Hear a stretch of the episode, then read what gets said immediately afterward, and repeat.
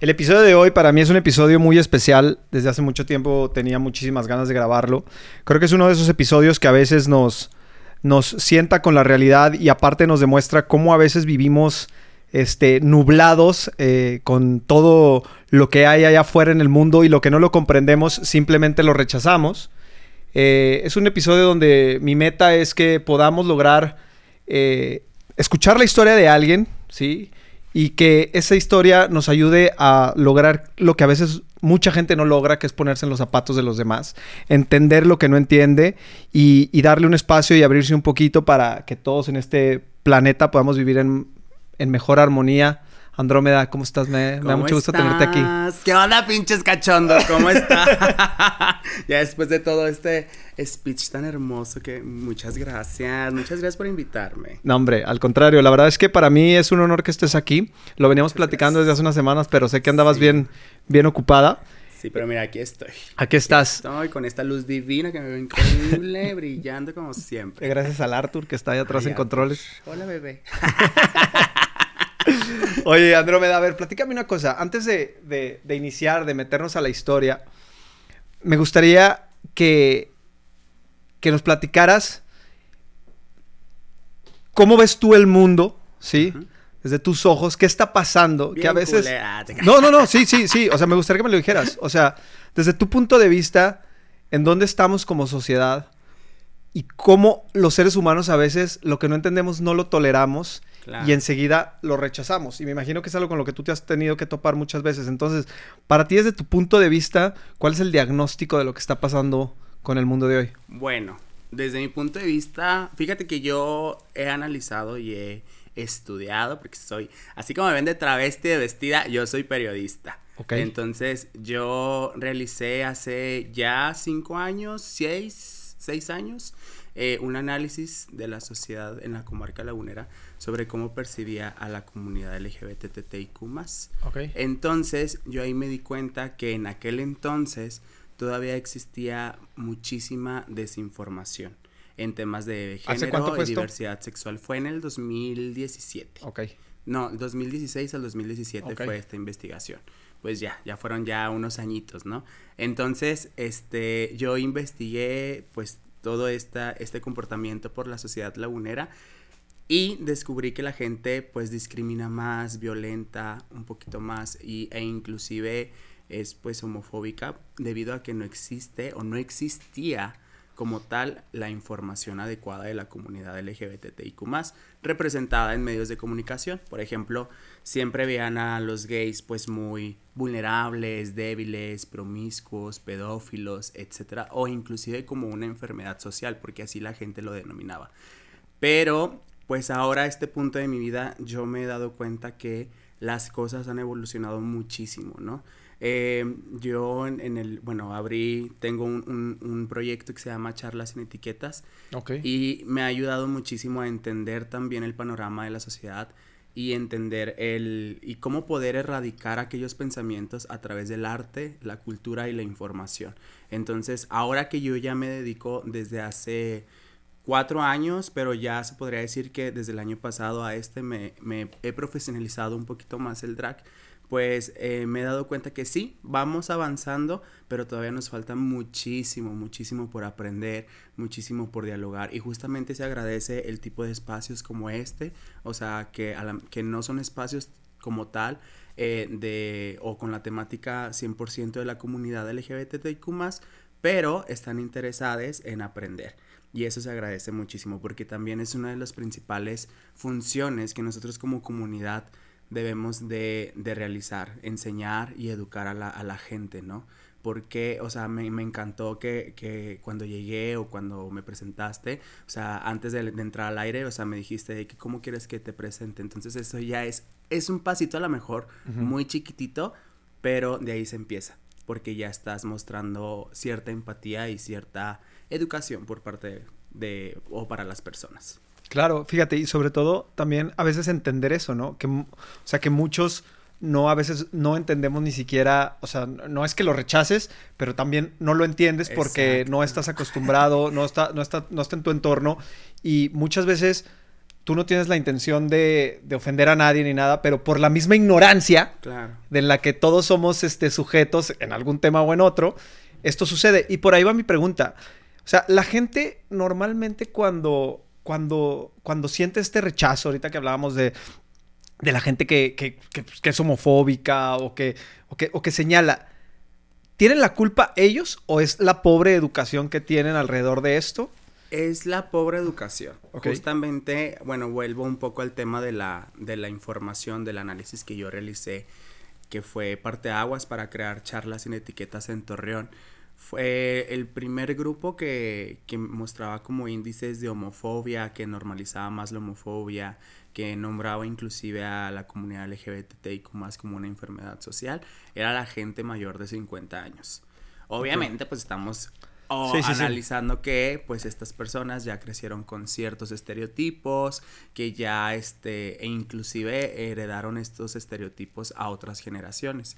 Y después de ahí, el, y me llamó muchísimo la atención y fue como mi motivación para poder hacer drag y para poder, este, eh, pues no sé, hacer un concepto diferente que charlas, fue, fueron los jóvenes de 13 a 18 años. O sea, la, población más joven era el segundo público más homofóbico o desinformado en temas de comunidad LGBTIQ y de género.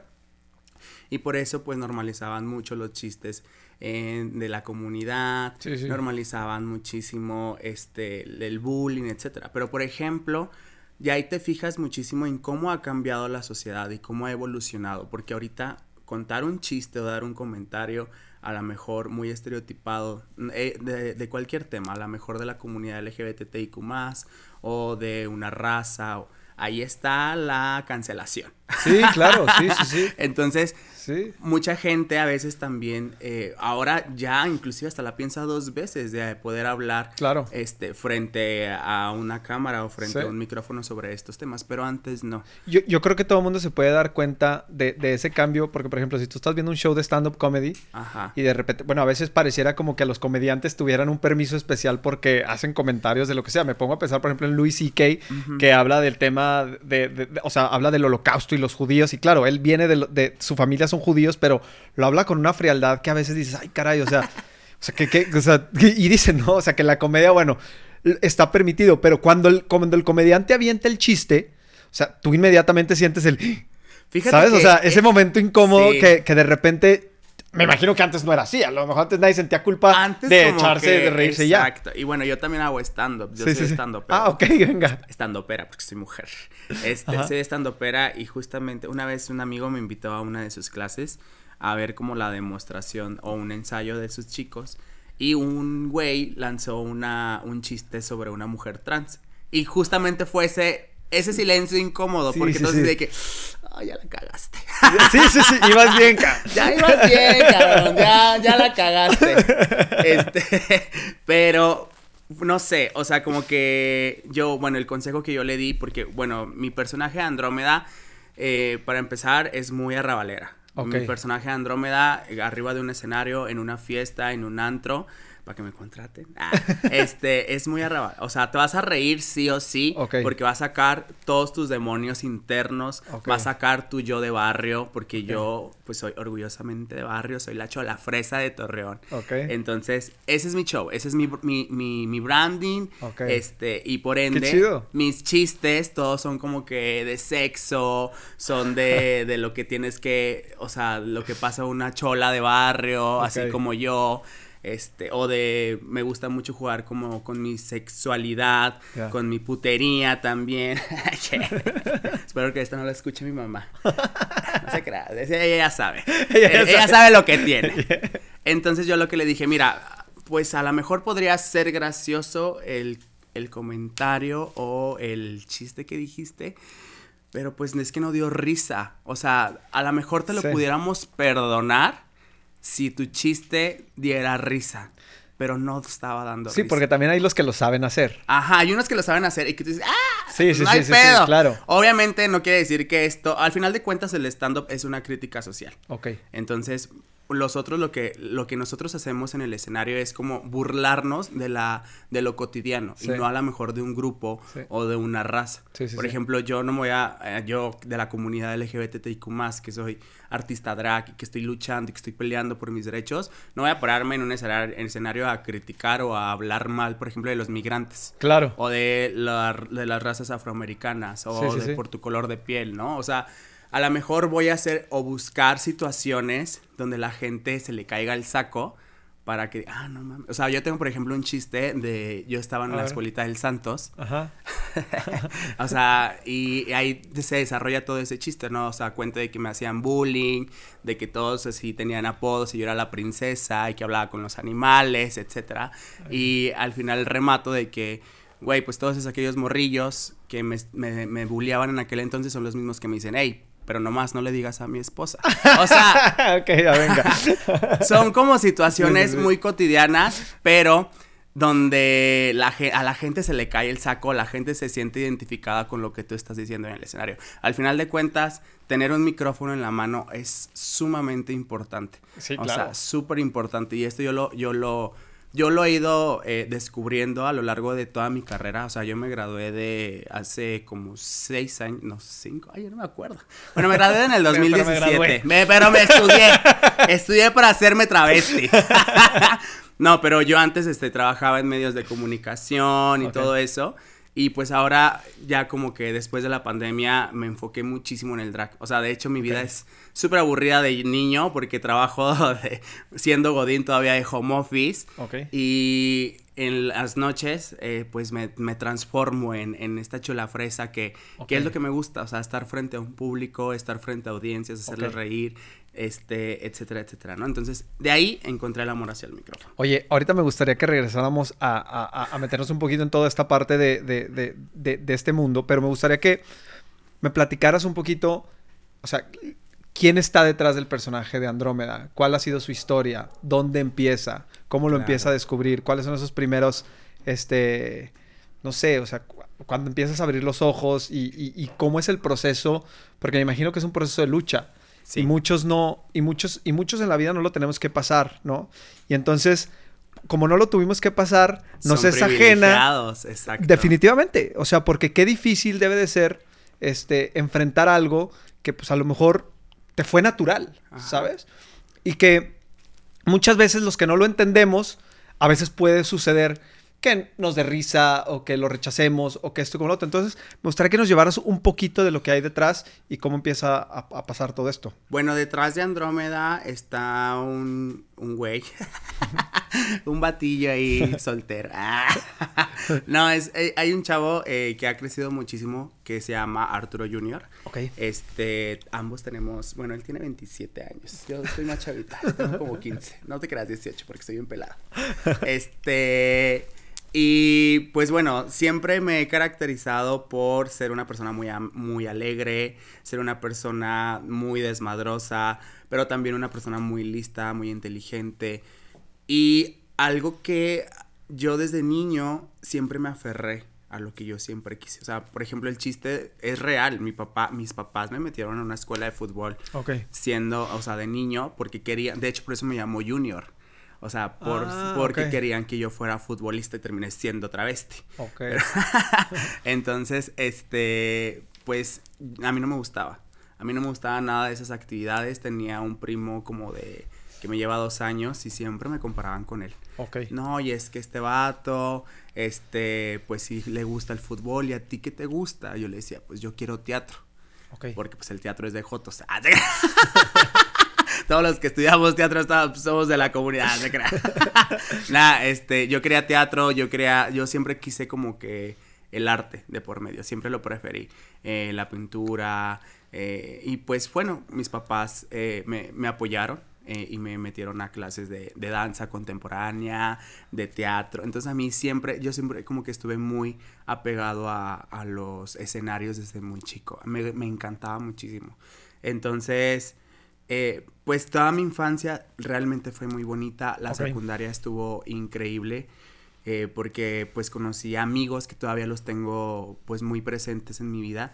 Pero cuando entré a la preparatoria fue cuando pues ya se me prendió pues, pues la vela, hija. O sea, la cosquillita, la, edad de la punzada. Sí, sí, sí. Entonces pues empiezas a, decir que, ay, güey, pues, ¿qué me gusta? Yo en la secundaria, la verdad, sí tenía novias, pero yo siento que era más por presión social porque yo tenía mucho pegue de niño, o sea... O sea, tú ya lo sabías, que no... Sí, pero a mí no me gustaban las mujeres, pero era demasiada la, la, presión, porque mi familia, a pesar de que me apoyaba y a pesar de que siempre se me notó, o sea, tú ves fotos mías de niño y pues yo salgo así, con la mano en la cintura y así, siempre posando. O sea, evidentemente, pues yo era un niño muy afeminado. Ok. Súper afeminado, pero mi papá era muy homofóbico en aquel entonces. Mm. Súper homofóbico. Y mi mamá, este, era muy sumisa. O sea, entonces, haz de cuenta que nosotros, o sea, te pongo en este, en este contexto, o sea, éramos una familia de barrio, o sea, que vive en un barrio, donde vivir en un barrio también es sumamente pesado. O sea, sí, sí. Eh, al igual, a lo mejor este mismo pensamiento lo pueden compartir personas este, de ranchos o así, o sea, tú sabes que es pesado, sabes que es pesado ser el gay de la colonia, sí, sí, sí. ¿no? O sea, porque pues está sometido a violencia, está sometido a burlas, a bullying, etcétera. Entonces, ahí tú te tienes que defender prácticamente a putazos. Ok. Entonces, bueno, eh, pues ¿Hay algo que recuerdes así de...? No, realmente no. O sea, te digo que yo siempre he sido súper hocicón. Siempre he sido súper Cero dejado ya, Cero dejadísimo. Entonces, como que eso es algo que me identifica mucho a mí, ¿no? Y desde muy chico aprendí justamente a no dejarme, porque yo desde, pues siempre he vivido en, en un barrio, entonces tú sabes, o sea, la gente de, o sea, no manches, o sea, te tienes que defender sí o sí. Tampoco puedes estar viviendo de que siempre que te hagan bullying o no. Claro, por supuesto. Entonces, pues, eh, cuando... Que de cierta forma muchos lo enfrentamos, aunque no atravesamos esa parte. Sí, exacto, exacto, totalmente. Eh, pues, pero bueno, ya entré a la secundaria, a la preparatoria y fue cuando me empezaron a hablar o a llamar más la atención, pues, los hombres. Ok. Y de hecho, yo estudiaba en el CONALEP, este... Saludos a los del CONALEP. De nada me sirvieron sus clases de contabilidad. Miren dónde estoy aquí. Tres años desperdiciados de mi vida ahí. Pero no se crean. Muchas gracias a los del Conalep por enseñarme muchas cosas. Conocí gente muy bonita. es que bueno, paréntesis, yo estaba, yo lloraba porque no quería estar en el Conalep. X la burla. O sea, yo no quería estar en el Conalep porque todos mis amigos se fueron a otra preparatoria. Ah, y yo quería seguir echando desmadre. Es que a mí me encanta, siempre me encantó el desmadre. La fiesta. Eh, no sé, antes no podía entrar de que antros, pero antes era así de que las tardeadas o así. X, yo siempre iba. Bueno, X. Este, cuando entré al Conalep me empezó a hablar mucha gente, pero mucha gente mayor. Y esto no lo, estoy contando, esto ni siquiera lo sabe mi mamá. O sea, gente, yo tenía 15 años, ahorita que ya tengo 27 años, analizo la situación y digo, güey, esto está mal. O sea, esto está mal. O sea, yo tenía 15 años y me hablaba gente de que tenía en aquel entonces 25 años. Ok. Este, 22 años. Evidentemente, o sea, pues no sé, o sea, yo bien chiquito, bien ilusionado que me hablara un güey que yo, lo veía así como que guapísimo y decía que, o sea, me sentía, y después de vivir como que todo en este tiempo del, en el closet o todo en este tiempo así de que, porque también estar en el closet te da muchísima inseguridad. Muchísima inseguridad. Justamente porque no puedes ser quien tú eres. No te puedes expresar tal cual eres por temor a que tu familia, o sea, es como si estuvieras amarrado. Si tú joteabas enfrente de tu papá, iba tu putazo. Ok. ¿Sabes? O sea, Así era la educación antes. Y, y no, a lo mejor todavía sigue siendo lamentablemente la educación así. Sí, yo creo que la mayoría, ¿no? La mayoría, sí.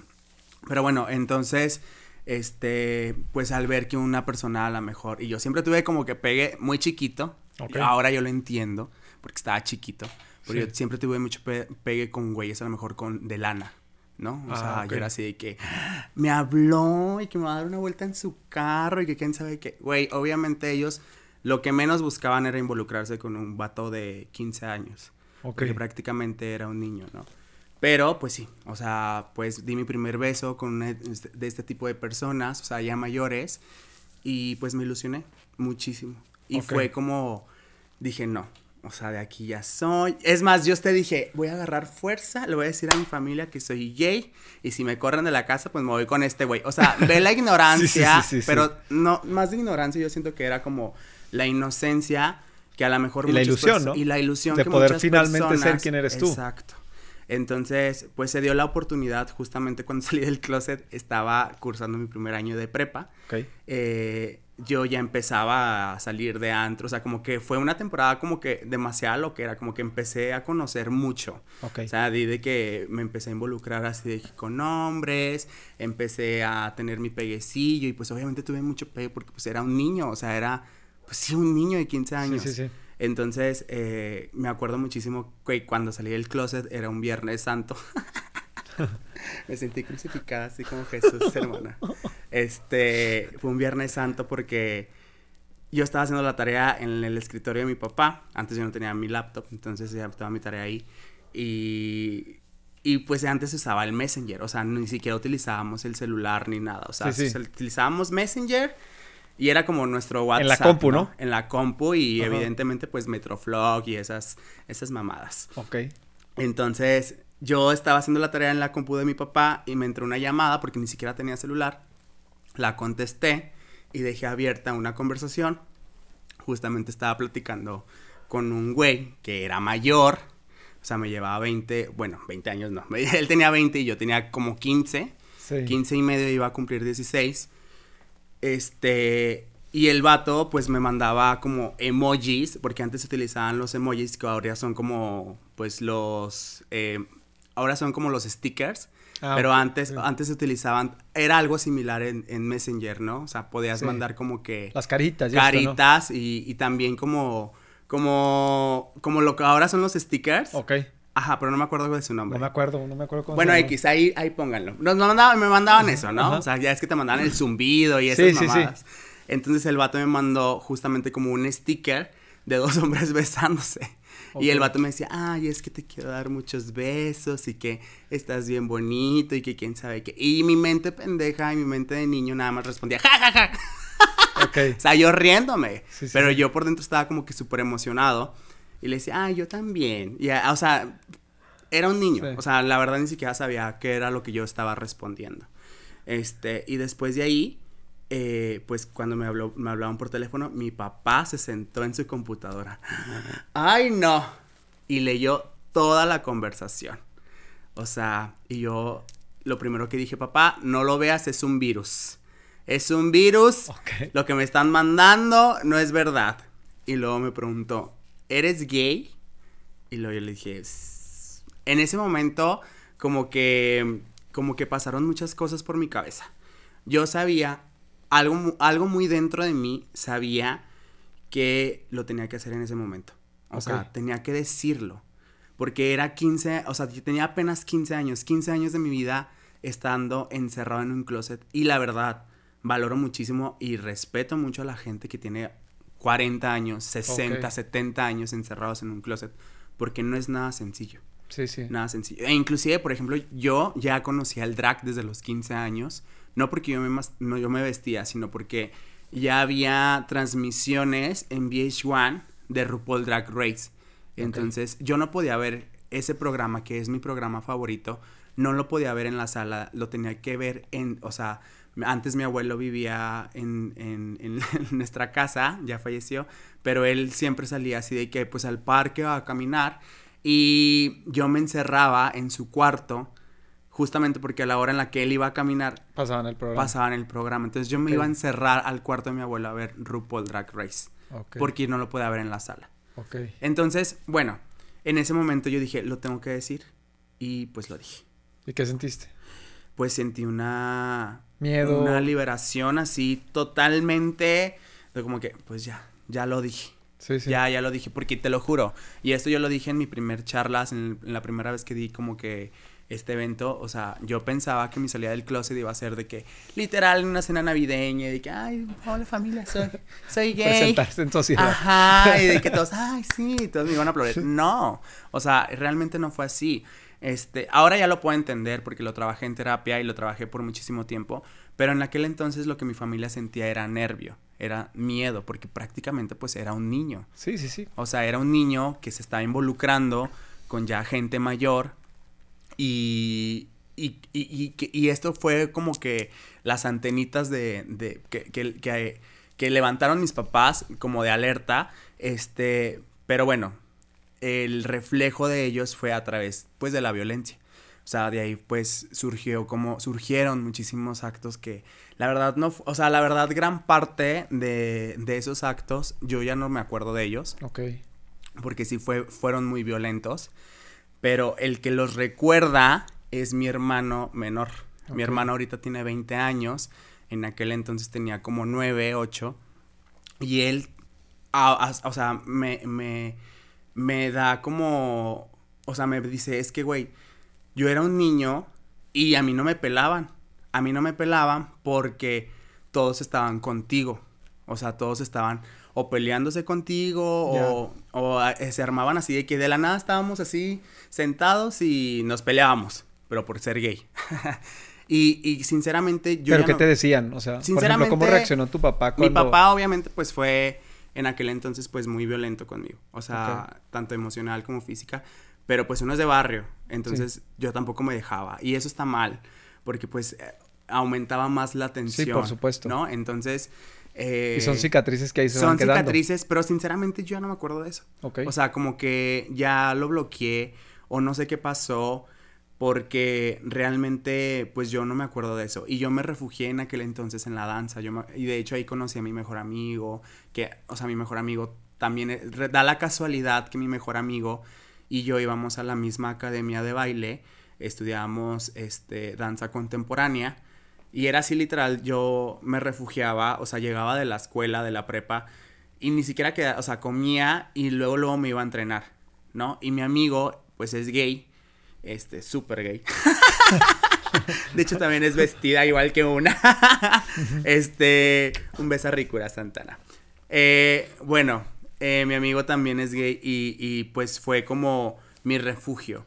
Porque él me lleva, este, yo tenía, iba a cumplir 16, él ya estaba inclusive creo que en la universidad, tenía apenas 18 años, nos llevamos nada más dos años. Este, mi amigo así de que, pues, pues fue mi refugio. O sea, nos entendíamos él y yo súper bien hasta la fecha, o sea, yo sé cuando él está enojado, yo, ah, cosas así, pero en aquel entonces él fue mi refugio y, y, y pues se, me, me puedo atrever a decir que gracias a él mi familia lo empezó a entender, porque nunca antes habíamos tenido como tanta interacción con otra persona gay, porque antes esos temas, híjole, o sea, no los podías ni siquiera mencionar en la mesa ni en la casa. O sea, para mí era muy preocupante, por ejemplo, este, caminar con mi papá o ir en el coche de mi papá y escuchar los comentarios, o sea, pasaba una pareja gay así o pasaban gays y, y, pues les decía cosas o se burlaba de ellos y yo por dentro así de que... Y 10 años más me hice travesti. Sí, sí, sí.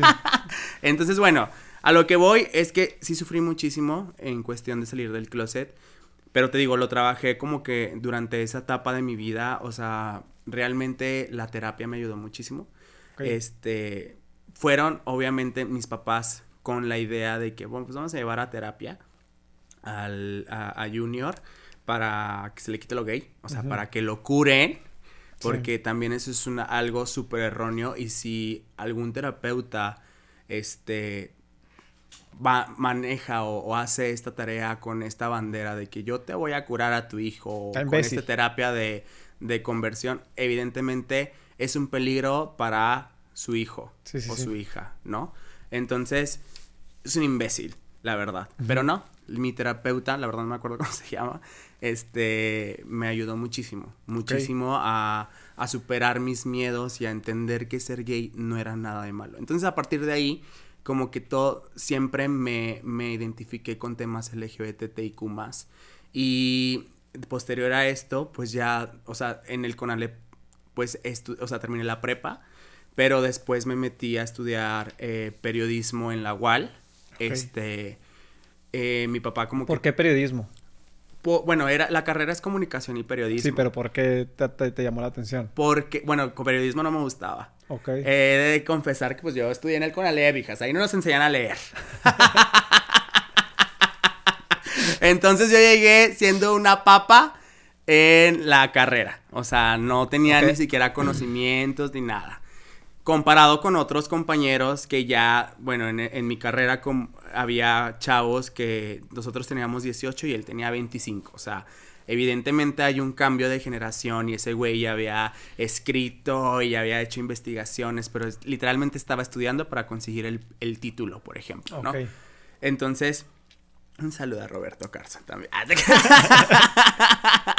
bueno, total, eh, yo llegué siendo una papa Ah, y, mi, y mi tirada era como pues, salir en los medios. Siempre me encantó como que la parándula, el escenario y todo. Y yo quería salir en los medios de comunicación.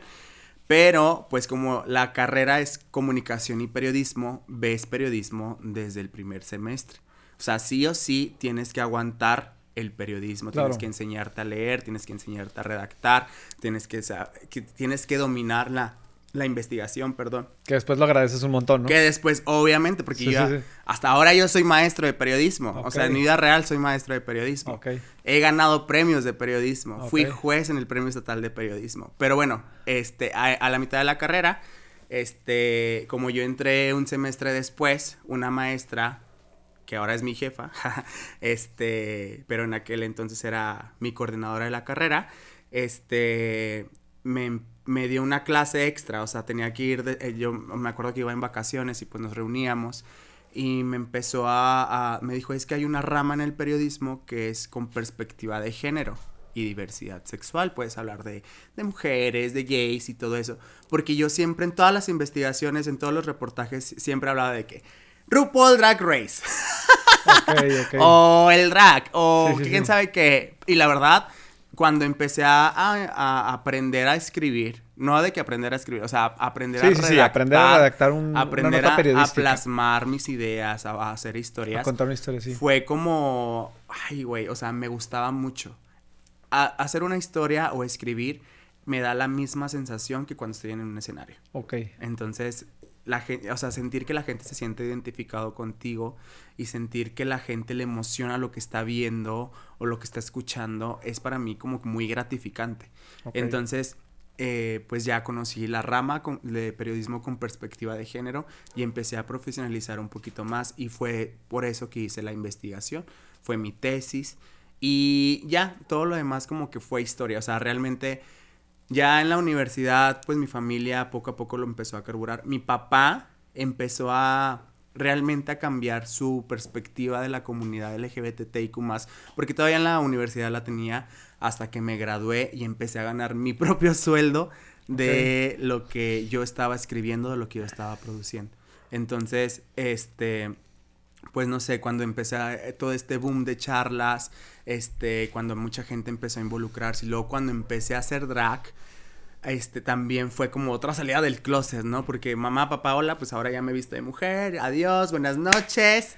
Ah, ok, o sea, es que ese es otro paso. Ese es otro paso. Yo realmente, yo siempre me encantó el drag, evidentemente, pero nunca me atreví a hacerlo. Justamente. ¿En sí qué es el drag? El drag es crear tu propio personaje o crear un personaje que está en tu cabecita, darle vida y explotar. Es una explosión de creatividad, de talento, de, de, todo lo que tú quieras. O sea, realmente el drag no tiene reglas, no tiene género. Hay mujeres heterosexuales que hacen drag, hay niños menores de edad que hacen drag, hay este hombres heterosexuales que hacen drag. Eh, de, ahora en este punto de vista, desde mi perspectiva y desde mi experiencia, ya llevo cuatro años haciéndolo, yo ahorita yo lo veo como una fuente de ingresos increíble. O sea... Sí, porque aparte agarró un boom impresionante, Agarró un boom en, en México a raíz de un programa que se llama La Más Draga. Este. Ah, y ese programa, como que abrió mucho camino en México a las dragas nacionales. ¿no? ¿Y, qué, ¿Y qué es ese? ¿De qué se trata? El es como. Está inspirado en RuPaul Drag Race. O sea, es un programa de pasarelas, de retos, este, de doblajes. Como una especie de reality show. Es un reality ah, show. Tanto RuPaul como La Más Draga son un reality show. Es cuando está, por eso estaba grabando mi audición la semana pasada, pero no quedé. Otro año no quedé. Pero yo sé que muy pronto. yo sé que muy pronto porque siento que a partir del año pasado, bueno, yo los primeros años de, hacer drag, yo lo veía nada más como pasatiempo. Yo lo veía así de que, ay, pues es que me gusta y la verdad lo estoy disfrutando mucho, o sea, no me podía o sea, dejar de ver en el espejo y, las pocas veces, o sea, ya aguantaba así como que, ay, pues me están pagando tanto por hecho, ay, sí, véngase, porque también los antros son bien abusones con las baby drags, ¿no? Con las personas que son que apenas están empezando y como que tienen, y yo con ganas de escenario, pues era así como que, ay, sí, vénganse 500 pesos, no hay pedo, o sea. Sí, sí, sí. Yo no vivía del drag, pero después de la pandemia me salí del medio de comunicación donde trabajaba y prácticamente decía, güey, ¿y ahora qué voy a hacer? O sea, ¿qué voy a hacer? Entonces, pues eh, gracias al cielo, pues conseguí trabajo luego, luego, pero me empecé a, a inducir muchísimo al drag, ¿no? Empecé a maquillarme yo solo y desde el año pasado lo empecé a profesionalizar muchísimo más. O sea, se podría decir que profesionalmente lo llevo, pues llevo nada más este lapso del año pasado hasta ahora. Porque, pues no sé, o sea, lo empecé a profesionalizar. Este, un amigo de Ciudad de México me decía, es que tú eres buenísimo, eres buenísimo y tienes que explotarlo. Me robaron el celular en Ciudad de México, tenía dos semanas, este, con mi iPhone nuevo. Hice como que mucho esfuerzo para comprármelo. Y fui a la Ciudad de México de desmadre y en el desmadre me lo tumbaron, pinches ratas. Y yo llorando y todo y mi amigo me dijo, no, chiquita, chiquita, tú eres talentosísimo, este, tienes que trabajar haciendo drag. Y no sé, mi amigo fue, tiene voz de profeta, que regrese a Torreón y dije, sí, me tengo que poner más perra y pues ni pedo. Tengo que ah, explotar todos mis talentos. Entonces hubo una temporada, bueno, no hubo toda una temporada, o sea, desde junio del año pasado que fue eso, este, hasta diciembre y hasta la fecha todavía, gracias al cielo, o sea, es trabajar todos los fines de semana, todos los fines de semana, a veces jueves, viernes, sábado, domingo. O sea, pobre mi cara, me la tengo que cuidar bastante. Y, ya no te dejas con el tema del sueldo y todo eso. no, obviamente no. O sea, de hecho hasta sacamos las garras, porque todo esto que están viendo es súper caro.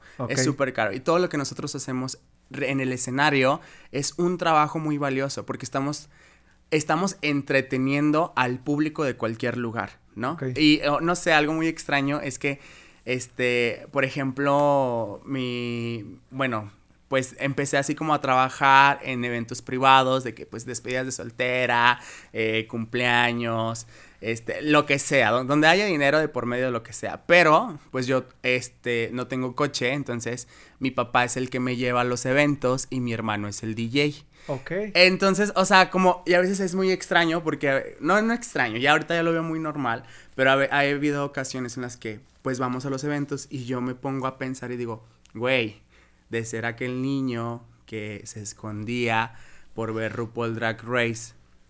Ah, y después, este, como que tuvo esta ola de violencia y después de todo. Y ahora mírame, o sea, aquí en el carro de mi papá, vestido como mujerzuela, para ir a entretener a la gente, ¿no? Y pues bueno, mis shows son súper arrabaleros, o sea, son súper de barrio, ¿no? y a la gente le encanta. Sí, claro. Y pues bueno, mi papá obviamente me escucha todo lo que yo digo y pues él como que se hace menso, no sé. Pero lo he cachado y, está cagadísimo de risa con lo que yo estoy diciendo. Sí. Y no sé. ¿Qué significa para ti? O sea, cuando, digo, sé que estamos hablando de eso, pero cuando pones en perspectiva el día que saliste del closet, o sea, ese momento que a lo mejor pues fue intimidante, fue de mucho miedo, fue de qué va a pasar, hacia dónde, o sea, ¿qué sigue después de eso? porque me imagino que hay una sensación de que te liberas, pero también hay una sensación de, ¿y ahora qué, güey? ¿Y ahora qué va a pasar? Ajá. Entonces... nunca imaginé que me iba a hacer travesti. O sea, de hecho, a raíz de que salí del closet, mi familia empezó, obviamente, a a normalizar los temas de la comunidad LGBTIQ+, de los temas de género, a ponerlos sobre la mesa, este, y también a, empoderar a las mujeres. Siento que, que, mi salida del closet empoderó muchísimo a las mujeres que había en mi casa. Eh, y eso ahora se lo transmiten a mis ¿De sobrinas. O sea, por ejemplo, a no dejarse del machismo, a no permitir ningún acto de violencia. O sea, antes había violencia a lo mejor. No, no había violencia como tal física, pero no, bueno, pero la violencia era como, física. Sí era violencia como muy emocional. Sí, lo que te dicen. O, este rollo de superioridad, de que por ser hombre, etcétera, etcétera, ¿no? Y... Cuando dicen las mujeres, es que a mí mi marido no me deja. Ajá.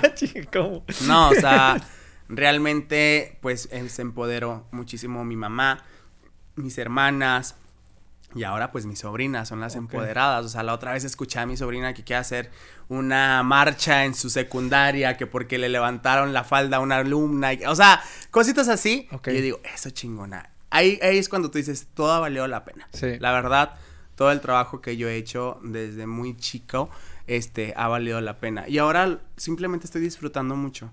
O sea, siento que ahora estoy en el proceso de disfrutar muchísimo lo que, o sea, mi familia, eh, disfrutando sin etiquetas, sin, sin nada por el estilo, sin temor a, ser juzgado, aunque sea tu, propia, tu propio núcleo familiar. Este, y es súper hermoso ver cómo me apoyan en este sueño de convertirme en una drag queen. De hecho, hace poquito dieron los resultados de este reality que te estoy mencionando. Y pues cuando vimos que no quedé, mi mamá empezó a llorar o sea, dijo que, güey, es que no mames, tu audición estaba increíble. Este, es que tú eres una perra, eres una perra, e, eres increíble, eres, eres lo máximo en el escenario. O sea, verla, verla tan emocionada y tan confiada de que yo voy a llegar lejos. Realmente es muy gratificante. El año pasado tuve la oportunidad de que me contrataron en un festival para ocho mil personas. Y cerré la noche. Se llama Trópico, se hace en Acapulco. Ah, en Acapulco, Y es un, festival con DJs tanto nacionales como internacionales, este, pues muy cabrones, ¿no? Y me llevó un antro de la Ciudad de México, este, porque me vieron, vieron mi trabajo en Ciudad de México y luego me llevaron. O sea, yo me sentía como la estrella que quise ser siempre. Y ahí fue cuando dije que a esto me quiero dedicar siempre. a esta vida de artista me puedo acostumbrar muy fácil. Y pues ver el hecho de que mi familia me apoyara, de que desde, desde casa, desde el barrio estuvieran ahí este, aplaudiéndome y viendo, viéndome cumplir mis sueños. Claro. O sea, es realmente increíble. Entonces, no sé, yo ahorita sí me siento muy contento, muy feliz por todo lo que está pasando en mi vida, la verdad. ¿Cómo, digo, tú me puedes a mí contestar lo que quieras y lo que no me dices, no, eso no, o sea, aquí no hay, o sea... No estoy chingando con Sí, exactamente. pero, por ejemplo, ahorita hablas de, ahorita estás muy contento, pero me imagino que hay un periodo de lucha, ¿no? Claro. Este, y, o sea, me gustaría que nos llevaras un poquito por ese camino porque te digo que para mí una de las cosas más importantes de, este, este, episodio es esa parte de poder entender lo que a veces nosotros no vemos y como lo decíamos al principio, y que, o sea, los que no lo tenemos que vivir, pues eres, eres privilegiado. O sea, es que a veces somos tan privilegiados de tantas cosas que ni siquiera volteamos a ver, ¿sabes? O sea, el hecho de no tener una lucha como esa pues ya es un privilegio, ¿no? O sea, porque tienes la vida más fácil en automático. Entonces, no sé si me pudieras llevar un poquito de la mano a, cómo, o sea, cómo son esos, esos momentos oscuros para, pues, porque al final de cuentas hablas de, de que estar en el closet es no poder ser tú mismo. Exacto. Pero qué difícil es saber que alguien tiene que luchar para poder ser el mismo, cuando tendría que ser ah. algo Normal. dado, ¿sabes cómo? Y que cualquier persona tuviera ahora sí que este privilegio. Y, ojo, hay mucha gente que no puede ser el mismo, no solamente por un tema de, de, que sea gay o no, o sea, o de que esté en el closet o no. Puedes ver gente que tiene otro tipo de inseguridades respecto a lo económico, respecto a su físico, respecto a muchísimas cosas que es, debe de ser muy difícil el saber que tienes que luchar por, pues, por ser tú, ¿no? O sea, encontrar una, encontrar una, una razón de por qué ser tú. Pues no sé, no sé realmente por qué la gente, o en este caso ciertos grupos vulnerables en México o en el mundo tenemos que pasar por esta situación. O sea, realmente sí es muy doloroso estar o no, no poder expresarte frente a una audiencia, frente a una sociedad. En mi caso, pues hubo mucha violencia de por medio. O sea, si no hubiera salido del closet a lo mejor, pues yo me hubiera ido por el camino más sencillo, ¿no? O sea, de hacerle caso a estas personas mayores o, siendo yo apenas un niño de 15 años, sin, pues no, o sea, sin todavía conocer como que temas de sexualidad o temas de identidad. Este, e inclusive todo esto se ha reflejado en la desinformación. O sea, porque, por ejemplo, como mi familia no sabía tratar con una persona gay, o una o sea, no me, no, no me informaba sobre, mira, va a haber personas que van a querer a lo mejor abusar de ti o apagar tu luz, o va a haber enfermedades, o sea, utiliza este condón, o utiliza, o este es un condón, ¿sabes? O sea, cosas así muy simples, pero que realmente son eh, necesarias para que cambies tu vida. Por ejemplo, mi mejor amiga es trans. Este, y yo me quedo sorprendidísimo con la historia que ella tiene, donde ha luchado desde niña a, para poder ser ella misma. Este, eh, a lo mejor su familia también, bueno, su familia también fue muy violenta con ella. Este, a ella sí la metieron a una terapia de conversión.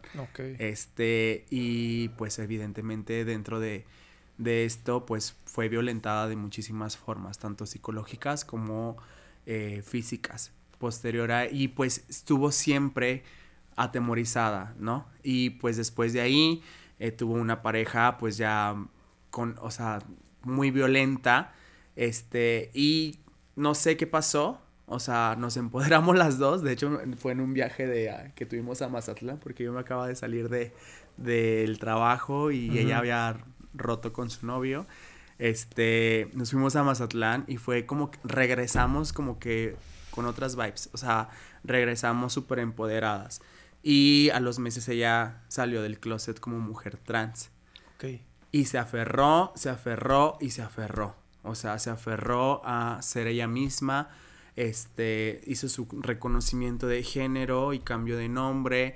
Posterior a esto empezó a armonizarse. Posterior a esto. Oye, aparte es carísimo el proceso, ¿no? Eh, posterior a esto empezó a, a. Pues ya se operó las boobies y así. Y ahorita es completamente una persona diferente.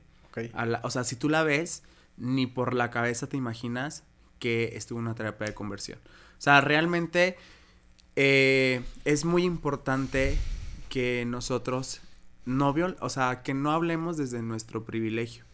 ¿Ok? Este que no juzguemos también desde nuestro privilegio. Claro. Porque realmente todas las personas, y a lo mejor estas son nuestras historias o es mi historia, pero hay personas que también la pasaron muy mal por el simple hecho de ser ellas mismas. Entonces, sí, tenemos que trabajar muchísimo con la empatía, tenemos que trabajar muchísimo con la paciencia también, de que estos temas a lo mejor de una noche a, la, a otra no van a cambiar, pero sí podemos poner nuestro granito de arena y eso realmente se valora muchísimo, ¿no? Sí. Este, ahorita me sorprende muchísimo que todavía hay gente que tiene temor a salir del closet porque su familia lo va a rechazar. Justo esa era mi siguiente pregunta. Cuando la familia tiene que ser el primer soporte, el, primer soporte, el primer soporte para que tú te sientas seguro, segura en una sociedad todavía machista, homofóbica, desinformada y violenta. Entonces, si tú no te sientes cómodo ni cómoda en tu casa, ¿cómo, ¿dónde te vas a sentir cómodo? O sea, y es ahí donde surgen ya problemas de depresión, problemas de ansiedad, problema de adicción a, a cualquier sustancia, a cualquier droga. Entonces, tenemos que ser más empáticos, pero empezando desde nuestros hogares. ¿Qué le dirías, por ejemplo, a alguien que hoy puede estar escuchando ese podcast y diga, yo soy esa persona? Pues yo qué le diría, le diría que pues no está solo, ni sola. O sea, algo que me ha enseñado también ser gay, o sea, porque pues no naces así sabiendo que eres gay, ¿no? O sea, si te enseñan en la escuela o en la en la educación básica te enseñan los roles del hombre, de la mujer y de este rollo de los valores, de la educación, pero no hay algo que te diga, pues, esto es la comunidad LGBTIQ más, ¿no? O sea, así como hay mucha, muchos pensamientos erróneos o tal vez acertados de la comunidad, estamos hablando de un grupo de personas en, dentro del sector heterosexual como en el sector eh, pues de la comunidad existen eh, drogadicción, existe alcoholismo, existe machismo, existe, o sea, somos tan iguales. Sí, claro. Porque somos personas. Pero algo de lo que yo he descubierto también es que, que, que puedes encontrar una gran familia. Justamente eh, por personas que, ya, que sufrimos o que tuvimos que pasar a lo mejor por este tipo de situaciones. Pero, por ejemplo, que un niño o una niña o alguien que a lo mejor pasó por lo mismo que yo o similar y que me vea hablando así en drag cuando yo antes me escondía, es solamente un mensaje de esperanza para esta, esta persona. Entonces, yo lo que le puedo decir es que no te desesperes. Tu familia puede que se va a tardar en, en aceptarte, o a lo mejor eso no suceda, pero tú no estás solo, o sea, es tu vida. Realmente tú viniste al mundo no para complacer a los demás, no para ser feliz a los demás, viniste al mundo para hacerte feliz a ti mismo. Entonces, si a ti te gusta este lo que tú quieras, este si a ti si tú te identificas con el sexo opuesto con el que tú te este con el que naciste o tú te identificas como no binario o tú quieres experimentar hacer drag o simplemente tú eres gay y te encuentras dentro de ese closet, pues no tiene nada de malo. No tiene nada de malo y estás aquí para ser feliz, para cumplir tus sueños, para cumplir tus objetivos. Y eso es lo más importante, ¿no? O sea, siempre buscar la felicidad de nosotros mismos. Oye, ¿y la gente que señala? Pues que no están viendo que somos personas. O sea, al final de cuentas, este, pues no, para empezar no deberían de existir como ciertas señalaciones. Por supuesto. O ¿Como cuáles? eso no debería existir. Pues los prejuicios o los estereotipos más comunes de la comunidad LGBTIQ+, o sea, ahorita creo que, y menos en estos tiempos, o sea, el, hecho de señalar a alguien hasta te muestra ya como una persona ignorante o como una persona desinformada. Y bueno, o sea, lo acabamos de ver hace dos semanas. O hasta envenenado por dentro, ¿no? Ajá, y dices de que ya, güey, pobrecito, ya, ya chole, ¿no? Pero a veces también ese tipo de comentarios puede dañar a otras personas o, puede, o de señalaciones puede dañar a, otras personas. O sea, por ejemplo... Sí, porque tú a lo mejor tú tienes tus tablas muy bien puestas, pero no todo mundo. Exacto. Por ejemplo, yo ahorita soy este, una persona ya estudiada, una persona que pues si me dicen algo pues se las devuelvo con un chiste así que ay Simón tu mamá eh".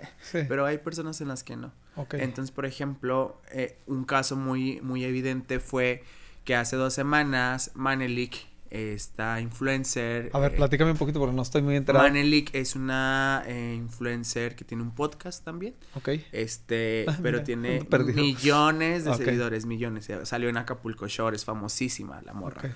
Y estaba entrevistando a otro, a otro chico de la comunidad LGBT que es Víctor, quién sabe qué verga. Ay, dije. una palabra muy fea, que nos gusta, pero no, no está muy fea esa palabra.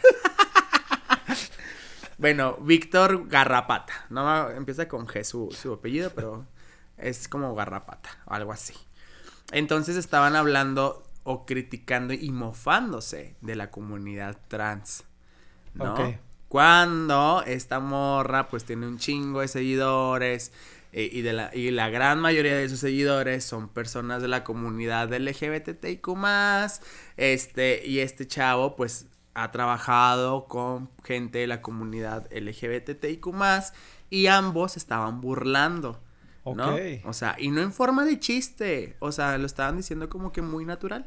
Estaban diciendo que a lo mejor este que bueno, muchas cosas que ni vienen al caso, que si lo digo hasta mucha gente lo va a, a replicar y se le va a quedar eso en la mente, ¿no? Pero estaba burlándose de la comunidad trans principalmente las mujeres trans, ¿no? Cuando las mujeres trans son súper valiosas porque si nosotros marchamos, o sea, cada junio, si se hace una celebración, es por una mujer trans, una mujer de raza afroamericana que también era drag, este, y la comunidad trans es también de las más vulnerables dentro de nuestra propia comunidad, que no tiene tantos este, accesos ni siquiera a la educación, mucho menos de la salud. O sea, nuestro gobierno o el gobierno del mundo, bueno, hay excepciones como en otros países donde ya te regalan inclusive la reasignación de sexo, este, pero en nuestro país es algo que todavía seguimos lidiando. O sea, que inclusive hay gente que está en nuestra Cámara de Diputados lo dice con mucha con mucha normalidad. o sea, se refiere a la comunidad trans inclusive así como, no, es que están mal y que quién sabe qué. Cuando estamos hablando que, que la gente de la comunidad LGBTIQ más vivimos como que todo este proceso de duelo y todo este proceso de no ser quien eres. Imagínate para una persona que se identifica como trans, o sea, es todavía más duro este proceso. Por supuesto. Entonces, evidentemente, este, pues la toda la gente se le fue en contra de estos dos personajes. Y pues ahí los tienes al día siguiente dando disculpas porque perdieron obviamente pues marcas, este perdieron seguidores, les, les llovió mucho hate. Este, obviamente a estas alturas es mejor educarnos. Claro. Que lanzar una crítica que está, está puesta desde nuestra, nuestro privilegio. ¿No? O desde nuestro desconocimiento. Entonces, sí es súper importante que nos informemos. O sea, creo que esas ya son... Eh, ¿Qué otra señal quieres para poder informarte? ¿No? Sí, claro. Pero bueno, como ya lo mencioné, todo comienza desde nuestras casas. Es importante normalizar los temas. Estos temas porque ya la comunidad gay ya no está para esconderse. O sea, la comunidad gay, antes, por ejemplo, aquí en Torreón, aquí mismo en Torreón, este, a mí no me sucedió obviamente, pero tengo amigos y conocidos pues ya grandecitos, para no decirles rucos, este, que tal vez ellos fueron los pioneros de hacer esta lucha aquí en Torreón, pero antes, eh, si tú ibas vestido como mujer, estabas alterando eh, la moralidad o ibas en contra de la moralidad en la ciudad y por el simple hecho de ser quien eres, te llevaban a la colón te subían a la patrulla y te a la cárcel. A, la cárcel. Y era una multa. O pagabas multa, así como cuando chocas. Sí, cuando, vas borracho. Cuando vas borracho, así, así, por ser gay. O sea, si te notaba, pues te llevaban. O sea, si estabas agarrado de la mano con otra persona del mismo sexo, órale, porque son faltas a la moral. Y no hace mucho tiempo. Fue en el 2000. Exacto. Hace 20 años. Exacto. Es muy erróneo todo ese tipo de pensamientos y a lo mejor lo puedo, o sea, ahorita la verdad, este, la sociedad cada vez está abriendo muchísimo su mente. Sí. Pero siento que hay muchísimo miedo todavía. Y eso también influye con los valores y la cultura de tu familia. Es por eso que es muy importante empoderar a las nuevas generaciones desde muy chicos para que ellos también aprendan a defenderse. Este, por ejemplo, algo que sucede muy común y a lo mejor aquí ya estoy hablando un poquito de más, hay hombres que les gustan las personas que nos vestimos de mujer. O sea, hombres heterosexuales. O hay hombres heterosexuales que les gustan eh, las mujeres trans. ¿Ok? Ok. Entonces, ¿qué es lo que sucede? Que eh, a lo mejor siempre, o sea, por la misma presión social, no, no pueden ir al cine con una persona trans como una cita. Porque la gente los va a ver mal. Los va a ver. O sea, hasta ese grado hemos llegado. O sea, de por qué te vas a esconder. Si te, te gusta, pues que te guste y ya que le valga madre a la gente. Aquí ya no se, ya no, ya no está de moda señalar a lo que voy, ya no está de moda señalar ni juzgar. O sea, porque inclusive se está afectando a la propia comunidad heterosexual. O sea, ¿a qué te refieres? O sea, por esto, o sea, de que tampoco es, o sea, el hecho de que tú andes con una mujer trans, si eres hombre heterosexual, si andas con una mujer trans, no te hace gay, sigue siendo heterosexual, porque una mujer trans es una mujer. Ah, Entonces, a eso es lo que me refiero. Y como es una mujer, con toda la naturalidad del mundo, puedes ir agarrado de la mano en la calle, puedes ir al cine con ella, puedes invitarla a cenar. No tienes que esconderla. Y es por eso que se lucha también para que en México se existiera, existiera la la información en el sector salud para las destinada para las personas trans, porque una persona trans también paga impuestos, una persona trans es súper trabajadora, como todos. Claro. Entonces, eh, por ende también necesita o merece los mismos eh, derechos que todas las personas tenemos, ¿no? Este, por ejemplo, eh, hay personas que a lo mejor, o sea, hay personas que pueden tener ciertos ingresos para pagar hormonas o para pagar este, un tratamiento, porque como lo mencionas es caro, o sea, tienes que ir hasta con el psicólogo, etcétera, etcétera. Es un proceso muy largo. Sí, sí. Eh, pero hay gente que no va a tener los mismos ingresos. Claro, por supuesto. Y que hacen, pues se van a, a otras alternativas como inyectarse aceite o polímero o aceite de otra sustancia. ¿Cómo y eso tu qué hace? cuerpo. pues esto obviamente, ahorita en, en México, la comunidad trans, el promedio de vida más longevo para una comunidad, para una persona trans, son los 32 años. ¿Cómo? Porque, pues, existe la desinformación, existe, em, pues sí, o sea, las faltas de oportunidades en el área de educación, en el área de salud, en el área eh, jurídica, este, y por ende, pues, hay son muchos factores, ¿no? O sea, puede ser por el de salud y también súmale la violencia, o sea, el promedio de vida en México para una persona trans son los 32 años. no manches, no tenía ni idea. Es eso es súper asombroso. Es súper importante que nosotros empecemos a ser más abiertos en estos temas. O sea, y, y, también luchar, luchar por aquellas personas porque son parte de nuestra sociedad, porque también pagan impuestos, respiran el mismo eh, oxígeno contaminado por una empresa de aquí de Torreón. Hacemos exactamente lo mismo. O hacen exactamente lo mismo. Pero justamente ahora estamos. No están metiendo con nadie. Estamos hablando nuevamente de los privilegios. de los privilegios, que en este caso a lo mejor este, estamos teniendo hasta los gays, que no nos identificamos como personas trans. Porque, por ejemplo, yo sí me he visto y todo y pues soy una persona, yo soy no binario, o sea, soy una persona que no me identifico ni como hombre ni como mujer, simplemente soy yo ahí por la vida dando y recibiendo. Por eso, por eso a veces te refieres a ti como estoy contento y a veces como estoy. Por mí no hay ningún problema, pero cuando, ahí el detalle es, por ejemplo, si una, pero por ejemplo yo llego a mi casa, me quito la peluca, me desmaquillo y ya soy Junior y siento que Junior y Andrómeda son la misma persona. Ok. Pero una persona trans todo el día, este, imagínate vivir dentro del cuerpo en el que tú no te sientes identificado. Sí, claro. Entonces es muy importante hacer pequeñas acciones como preguntarles los pronombres a estas personas y entender también sus historias, porque al final de cuentas son personas que diariamente se están aferrando a algo que el sistema les dijo que estaba mal. Sí. Y algo que está súper penalizado en otros países o en otros estados y algo que, es un grupo de personas que sabe de antemano que su rango de vida o más longevo aquí en, nuestro país es hasta los 32 años. Ok. Entonces, yo hago mucho énfasis por la comunidad trans justamente porque mi mejor amiga es trans. Sí, sí. Eh, y con ella viví como que todo su proceso.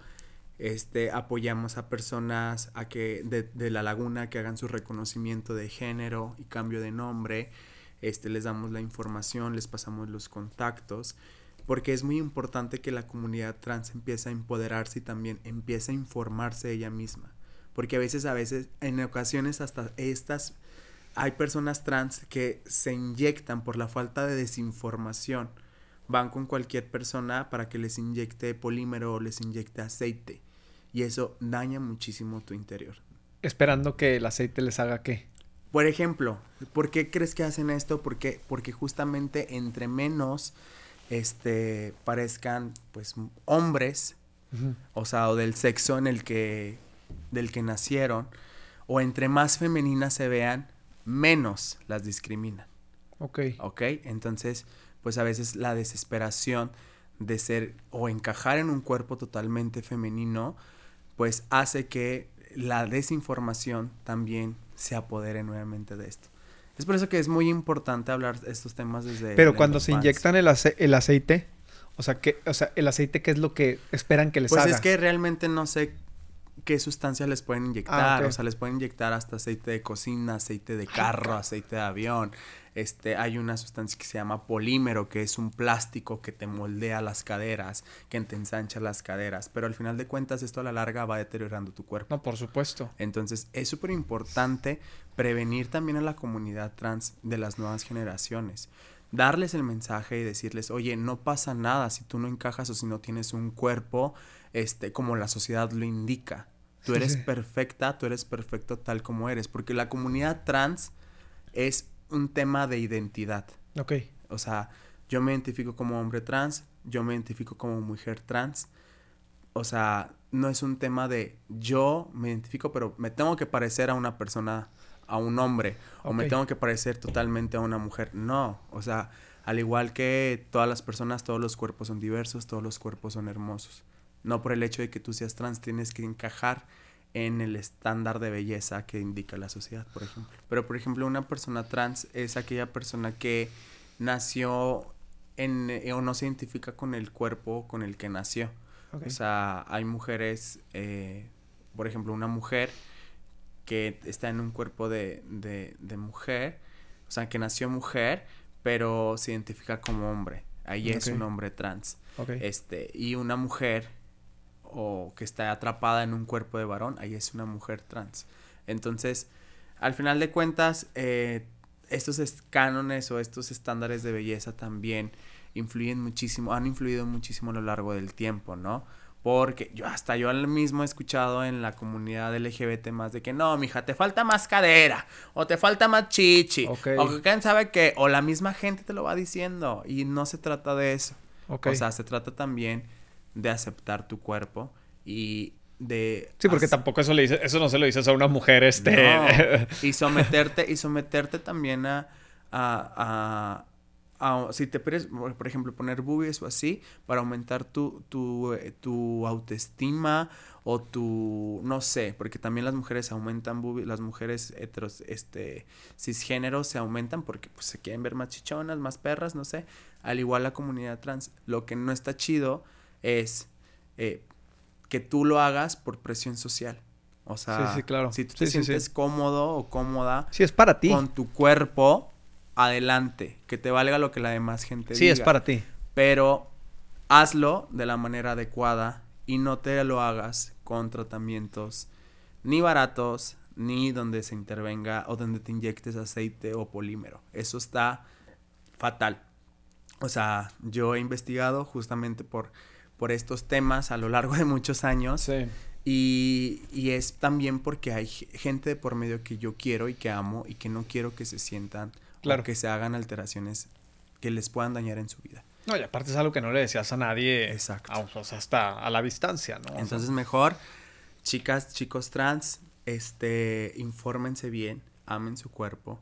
Este, no por el hecho de. No se van a someter a a operaciones o a tratamientos que pueden ser riesgosos para su, salud para encajar a la sociedad. Creo que eso no va, ¿no? Háztelas de la forma adecuada, te van a costar un poquito más caras tal vez, pero háztelas de la forma adecuada, pero para ti. Si, mejor, si no, mejor ni te lo hagas. Y si no, mejor no te lo hagas. A lo mejor esta pregunta va a sonar un poquito redundante porque, bueno, ahorita te preguntaba sobre, sobre, sobre qué pasa con nuestros gobernantes, pero la verdad es que viene una pues una época de elecciones, sobre todo la del año que entra, el 2024, que no hablamos de otra cosa desde, que, desde que se ganó en el 2018 la nueva administración y ahora lo que importa es el 2024.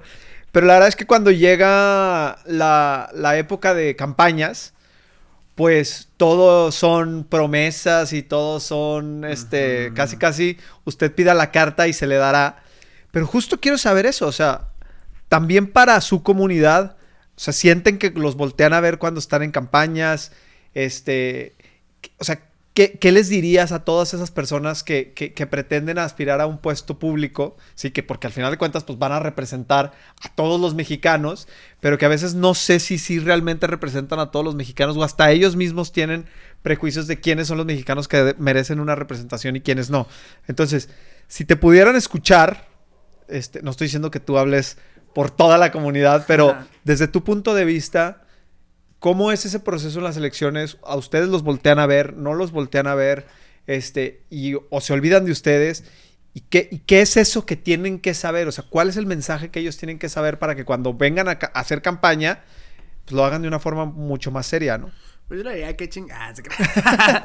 este, pues sí, o sea, evidentemente ahorita la comunidad LGBT siempre ha sido como, sabe, la gente sabe, el gobierno, eh, las marcas, inclusive si ya lo ven como de una forma este, estratégica, la comunidad LGBTIQ más somos un público muy fuerte, un público bastante amplio y un público muy conocedor de diferentes temas. Y que aparte alza la voz, ¿no? Y que alza la voz. Entonces, pues no está chido que a veces por este tipo de campañas eh, gubernamentales utilicen a la comunidad LGBTIQ más nada más para atraer pues más votos.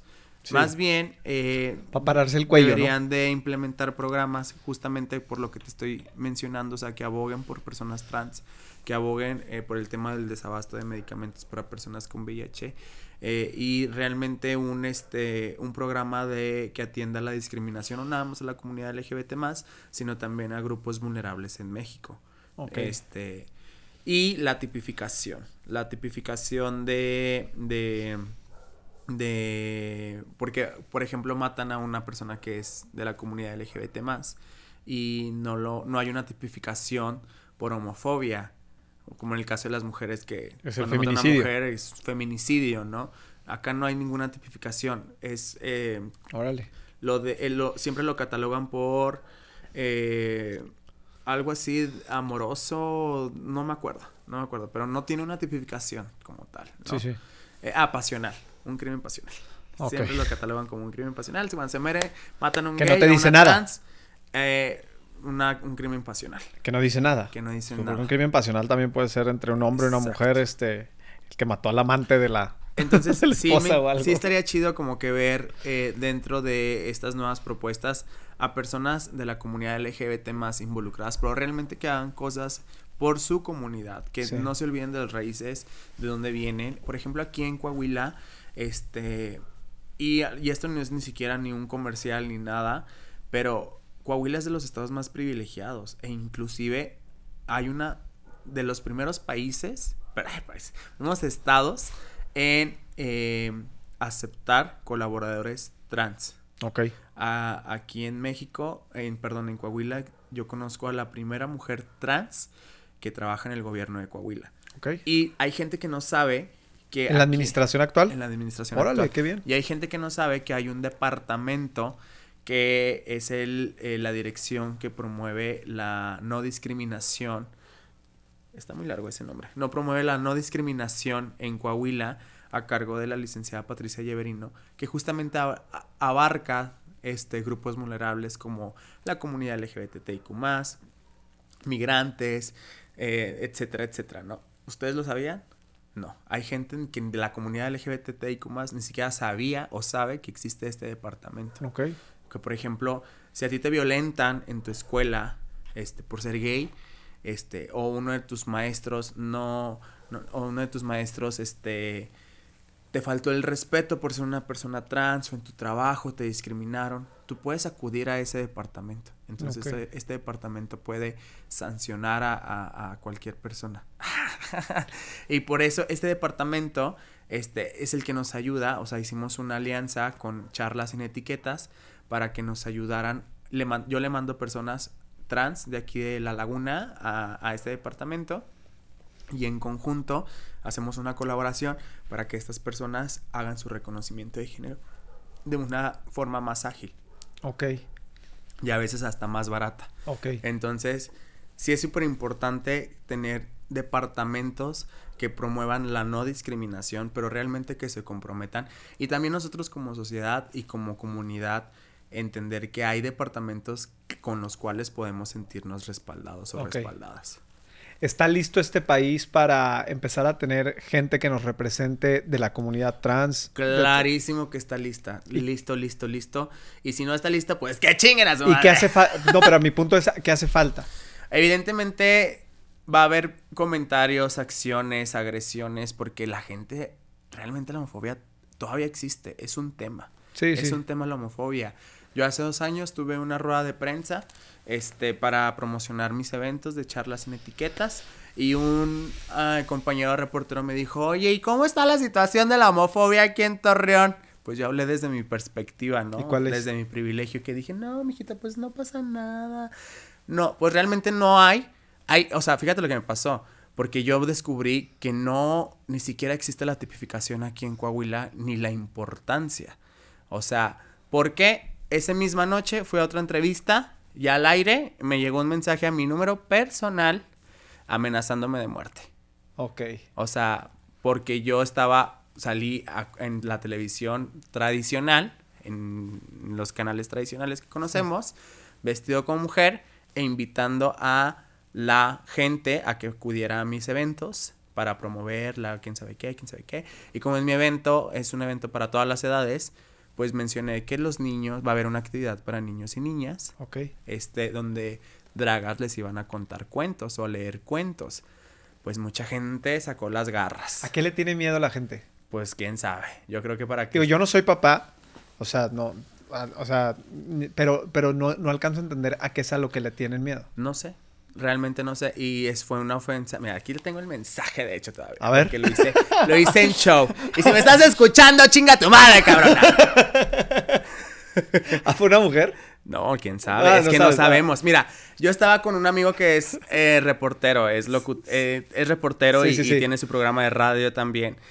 Y él también, pobrecito, le llueve mucho hate. Porque a mí cada vez que me suben a multimedios o Ángel Carrera, ah, vamos a ver si aquí no me llueve hate. Nunca falta la persona homofóbica a relucir. Pero es que en todos lados llueve, o sea, en todos lados hate, o sea... Pero en aquella ocasión sí me llovió bastante. Y yo le dije a este Omar, le dije, güey, ¿tú cómo le haces para lidiar con tanta, o sea, no puedo con tanta fama? me dijo, yo le dije, güey, ¿cómo le haces, cabrón? O sea, porque realmente tú, este, pues, vives de esto. Y me dijo, güey, todos los comentarios que tú vayas leyendo, o sea, ni los leas para empezar, o todos los comentarios que vayan surgiendo, léelos con tono de menso. O sea, ahí me tienes como pendeja leyendo todos los mensajes en tono de menso porque pues una es morbosa y pues ahí estaba pues leyendo. Pero me llegó este mensaje y dije, este no lo puedo leer con voz de mensa. No, este claro que no lo puedo leer con voz de mensa. Aparte yo soy periodista. Claro, por supuesto. Yo sé identificar cuando un, cuando un mensaje o un texto está bien escrito y tú puedes identificar hasta la clase social que tiene y los conocimientos que tiene por el simple hecho de cómo escribe o cómo se expresa. Entonces era un mensaje súper largo de sin faltas ortográficas. Sí, sí, sí. Este, gramática. Gramática pulida. Y dije, cabrón. ¿No será uno de mis maestros de la escuela? Oye, que ya no sé si agradecerle porque se esforzó para escribirlo. Sí, realmente sí. se la rifosa, se tomó el tiempo. No, y después identifiqué que este número lo compraron. O sea, compraron un chip nada más para, mandarme el mensaje. El mensaje. Y, o sea, fue... ¿Y qué decía el mensaje? Bueno, la verdad nada más soy un fragmento. A ver. Dice, y me incluyo. Y tengo todos los recursos para cuando menos y en lo personal hacia ti, destruirte esa puta imagen y que dejes de influenciar niños. Te lo digo con todo el odio del mundo y con una bolsa llena de recursos para impedir o hacerte una vida imposible mientras sigas captando o intentando agradarle a niños y a niñas. O sea, me dijo Tatiana, el hijo de su puta madre. No es amenaza, ni tampoco te voy a decir cuídate. Me interesa chingarte sin que te prevengas. Es un hecho puto trastornado queriéndote verte como mujer y solo te ves como un animal pintado. Y luego mandó una foto de la rueda de prensa y luego puso, esto es querer parecer mujer, asco de mierda, estás avisado. Y ya, pues te das de cuenta que yo, yo en famosa. no, obviamente ese día estaba muy pacheca. ¿Qué? ok. estaba bien pacheca ese día. Ajá. Y este, pues me paniqué. Horrible, horrible. Sí, pero aparte no estás acostumbrada. No, y la verdad, ese día yo estaba muy, muy, este, ansiosa porque porque fue toda una semana que organicé de eventos en la laguna, o sea, era post eh, pandemia, o sea, fue hace como dos años, o creo que todavía estamos en pandemia, apenas estaban abriendo los bares, pero con cierto grupo de personas, ahorita ya les vale madre. Este, pero hice toda una semana en diferentes antros, en centros de la ciudad. Y que no sabes por dónde te puede caer el Y luego iba a ser el sábado la marcha LGBT más aquí en Torreón. Y yo dije, verga, yo voy a dar show en la marcha. O sea, no mames, imagínate. Yo pensé, dije, güey, caso de Selena. O sea, imagínate que yo esté dando show y pasa, ahí quedó la Andrómeda. O sea, dije, no mames, qué miedo. O sea, realmente sí me dio ansiedad en ese tiempo. No, definitivamente. Aparte, o sea, siento que no estás expuesto. O sea, y aparte otra cosa muy importante, o sea, el hecho de saber que alguien sabe quién eres tú. Y tú no sabes, o sea, y el otro es invisible. El otro es invisible pues, obviamente, aunque no hubieras estado pacheca ni nada, hubiera sido un tema... Muy controversial. No, un tema de muchísima, de que te hubiera generado muchísima ansiedad porque pues al final de cuentas, pues, o sea, te están, te están advirtiendo que, que, te, que, te va, o sea, que algo te puede pasar, ¿no? Yo a lo mucho que pasé, o sea, en esa semana no denuncié ni nada, pero a lo mucho que pasé fue de que le dije a, ciertos conocidos así que, güey, pues échame la mano, me llegó esta amenaza, mínimo que pasen rondines donde esté y yo. que me hagan rondines, hija, o sea, sí, o sea, porque también eso es algo muy, para mí me da mucho miedo, o sea, yo me regreso todos los fines de semana vestida como una vil, este, mujerzuela, porque así soy yo, este, coqueta y audaz, eh, y pues me da muchísimo miedo saber con quién, o sea, quién me está llevando a mi casa. Claro. A veces, a otras veces no. Este, pero bueno, yo estaba prácticamente expuesta. Me esperé una semana para, para poder ir a denunciar a la fiscalía, pero aquí un grupo de mujeres de en aquel entonces era Red de Mujeres de la Laguna, ahora ya tiene otro nombre. Este, principalmente Ariadne, Ariadne Lamont, que es una activista pro los derechos de las mujeres, es feminista, de hueso colorado, súper inteligente. Este, y como ya ha sido colaboradora en mis eventos, pues me conoce súper bien y le encanta como que yo haga esto pro a la comunidad LGBT más a través del arte. Me apoyó bastante. O sea, fui a la fiscalía y en la fiscalía no me pelaron. O sea, no me pelaron. O sea, fue así como que, eh, eh ay, es broma. Y yo así, ¿cómo, no estás leyendo el mensaje que me van a apuñalar por la espalda? este, y fue por el hecho de que por Ariadne, o sea, le dije a Ariadne, como ella siempre se la vive en la fiscalía luchando y va con las mujeres, de que, a ver, háganle caso, y que quién sabe Tiene voz. Tiene voz ya en la fiscalía y la conocen, pues yo iba como de los recomendados. Me pasaron, o sea, hicieron como el expediente y no pasó. O sea, ya como que detuvieron la investigación. Este, después me mandaban al psicólogo ahí de, de la fiscalía y la psicóloga fue la que me dijo, es que es una broma. A veces las bromas son así. O sea, realmente yo ahí me di cuenta que no existe una tipificación. Yo le dije, que no estás leyendo. Que no estás protegido. Y, lo, yo le dije, no estás leyendo, o sea, esto es homofobia, esto es odio por el hecho de que yo me estoy expresando y por el hecho de que yo hago drag y porque hago eventos de activismo en Torreón. Eh, evidentemente es homofobia. No, mira, pues te voy a te voy a recomendar que hagas con el psiquiatra porque ya te estás alterando y que quién sabe qué. O sea, ¿cómo es posible que el sistema de nuestro estado esté así? Ahí me di cuenta.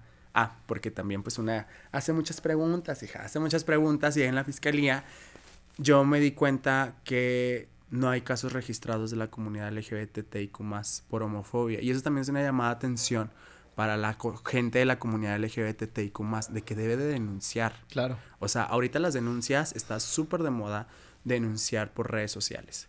Está bien, es una forma de expresión, pero yo recomiendo siempre, hasta incluso por tu seguridad, ir primero a denunciar ante la fiscalía para que se vayan, se vayan generando expedientes y posterior a esto vayan aumentando las cifras de homofobia. Ahorita a lo mejor Coahuila está limpio limpio y a lo mejor lo pueden pasar como un estado que no es homofóbico, un, estado incluyente. ¿Pero por qué? Porque no hay denuncias. Ok. Entonces tenemos que... Pero definitivamente hay homofobia. Obviamente hay homofobia. Hay un chingo de homofobia. La homofobia se puede manifestar a través de un grito, a través de una burla, a través de una agresión, a través de la presión social. Del rechazo. Del rechazo. O sea... Sí, claro. Entonces, es muy importante que ahorita la gente no se quede callada, pero también hacerlo de una forma correcta. Claro, porque, por ejemplo, yo, yo, yo sí creo que tú puedes tener derecho a decir, ¿sabes qué? Yo a mis hijos no quiero que esta persona les cuente este cuento, como yo tampoco quiero que escuchen a Sergio en su podcast porque dice puras tonterías. Pues no vayas a mi evento, no escuches a Sergio. o sea, como burro de carretón, tú vete para adelante, o sea, y que te valga lo que, lo que estén haciendo los demás. O sea, si estás esperando a vivir en un mundo donde todos los demás actúen en, en, en, en forma de cómo piensas tú y cómo quieres tú, vas a vivir muy, triste y muy frustrado. Muy triste y frustrado. Así que mejor, pues no, Y también este loquito, quién sabe quién es, no sé. Sí, sí, sí. pues yo creo le, le, le, le, cala mi brillo.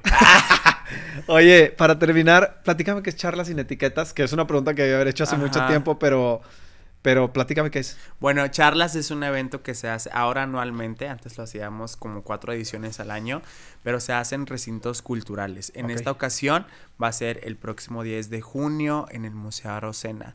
Este, el año pasado estuvimos en el Teatro M. Alvarado, siempre hemos llenado. Este, es un evento para toda la familia, es un evento gratuito donde se exponen diferentes temas de la comunidad LGBTIQ+. Okay. Y también la plusvalía es que se presentan este, se presenta un poquito de lo artístico que hay en la comunidad LGBTIQ+, ¿no? Pues obviamente, pues el organizador, organizadora soy yo, entonces evidentemente el drag siempre va a estar de por medio, el stand-up, todo siempre está de por medio y bueno, este año estamos preparando un tema muy importante que es, vamos a poner ahora sí que una, literalmente va a ser una mesa redonda, este, donde vamos a hablar o exponer temas de la comunidad trans en diferentes enfoques, en el área emocional, en el área jurídica, en el área de salud y aparte dos testimonios más.